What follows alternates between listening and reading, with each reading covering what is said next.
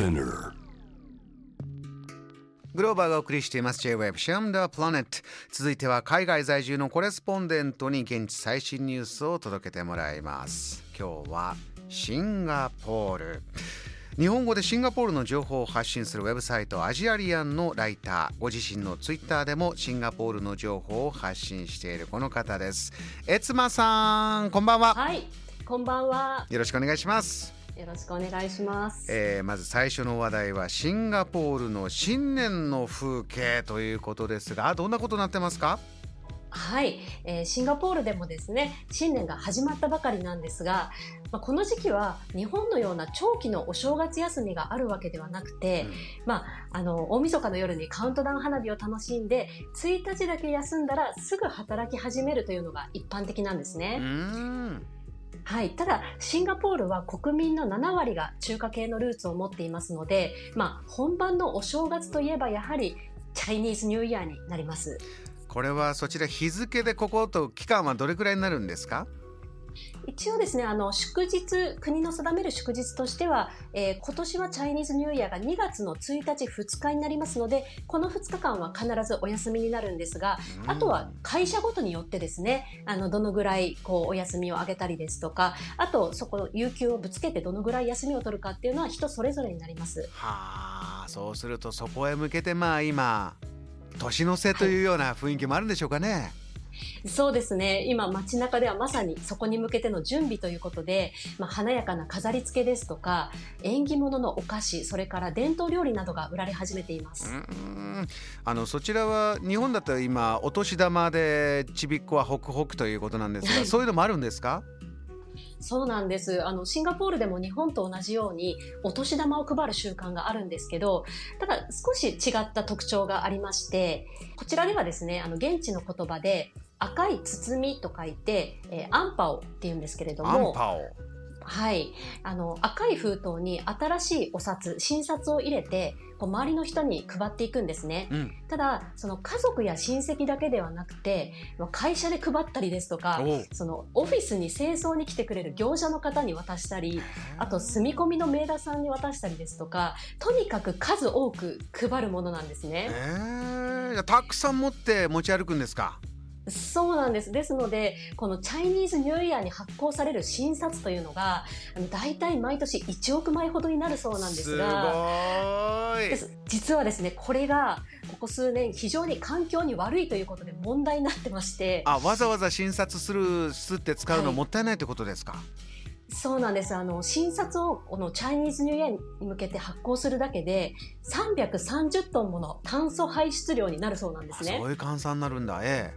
はい。でこれってあの、シンガポールの全人口が、その、スマートフォンを5日間充電し続けたぐらいの、その排出量になるということで、まあ、非常に環境にも影響があるまあ数字になってくるんですえね。はい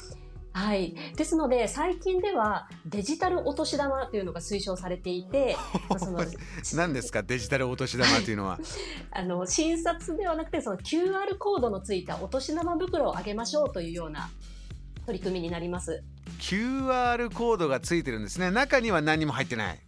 何も入ってないです。その、まあ、見た目はそのアンパオの袋、まあ、あの、二つ折りの封筒のようなものになるんですけれども、ええ。まあ、その、えーまあ、QR コード付きのお年玉袋自体も、その再生利用可能な、まあ、エコな材質でできてまして、で、中を開けると、まあ、QR コードしかないんですけれども、そのお金をあげたい人はその QR コードに好きな金額を設定することができます。で、受け取った人がそれをスキャンすると、まあ、その人の口座へその金額が振り込まれるという仕組みで、まあ、いわゆるデジタル送金になります。うー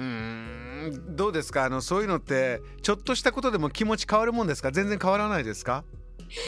えっとですね、あの実は今日私たまたま銀行に行く用事がありまして、うん。でやっぱりまだ銀行には診察を求める人がかなり多いんですね。あの、やっぱり伝統的に手渡しで診察を渡したいっていう人はやっぱり一定数いますので、なかなか全員が全員その QR コード付きに変わらないんですけれども、ただ若い人になりますと、結局診察をもらっても、はい。あの、普段、あの、キャッシュレスでやってるからあのデジタルの方が便利だっていう人も多いのであの世代によってこう受け取り方がだいぶ違うかなというような感じがします。徐々にね。日本でもあのお賽銭をこうピッとなんかスマホでやったりなんていうところも少し出てきたようなのもありますから、はい、縁起物もひょっとしたらこういうデジタルの波がシンガポールなんか早そうな気もしましたねお話聞いてたらね。そうですね。はい。さあ、えつまさん、2つ目のニュースなんでしょうか？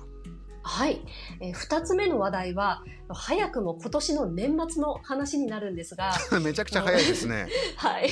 あの2022年12月30日からスーパーやコンビニで売られているソフトドリンクやフルーツジュースといった飲料に対して砂糖の含有量に応じたラベル表示が義務付けされるんですね。どういう意味ですかそれは？これはですね、例えばペットボトルのそのジュース1本に何パーセントぐらい砂糖が入ってるかというのを A から D の4種類でラベル表示するというものなんですけれども、うん、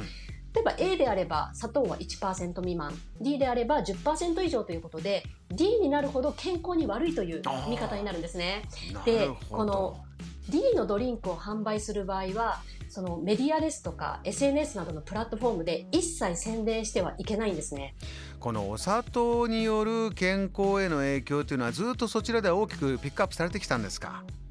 そうなんです。シンガポールでも糖尿病患者の数が年々増えていまして、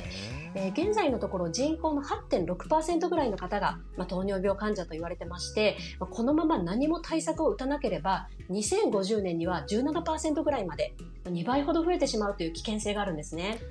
それで今年2022年の12月30日からはこの表示が義務付け。あのコンビニの景色とか変わりそうですか？いかがです？そうですね、まあ、販売する、まあ、小売店さんの方が非常にあの、まあ、宣伝ができなくなったりこうポップをどうしようですとかいろいろこう難しいところではあると思うんですね。そのじゃあ A、B の飲料だけを前面に出せばいいかっていうとなかなか難しい部分もあると思うので、本当にどういう形になっていくのかっていうのはまだちょっとわからないですね。あの日本だとそもそも結構お茶のコーナーが多かったりとか知らないうちに、はい、あのそういう砂糖入ってるソフトドリンクばっかりでもなくなってるような印象もあるんですがそちらのシンガポールのライフスタイルってお砂糖入れのドリンク結構たくさんまだ飲むとかあるんですかね？そうですね。やっぱりお茶でも砂糖入りのお茶があったりですとか、うんうん、あと、あの、こっちの方って結構漢方薬が入ったドリンク好きで飲まれるんですけど、あの、飲みやすくするために、こう、甘さを足したりしていますので、なるほど。まあ、基本的にはやっぱり甘い傾向にありますし、やっぱりその暑い国なので、あまあ、ああいった冷たい飲み物よく売れるんですね。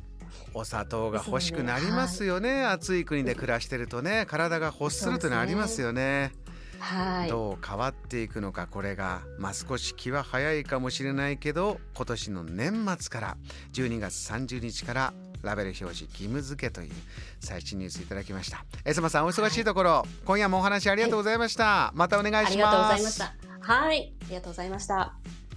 エスマさんのこういったシンガポール最新情報はですねえつまさんのツイッターそして記事を寄せてるウェブサイトアジアリアンでもチェックできます。そちらこのジャム・ザ・プラネットの SNS にもリンクをしておきますんでぜひご覧になってみてください。JAM The Planet.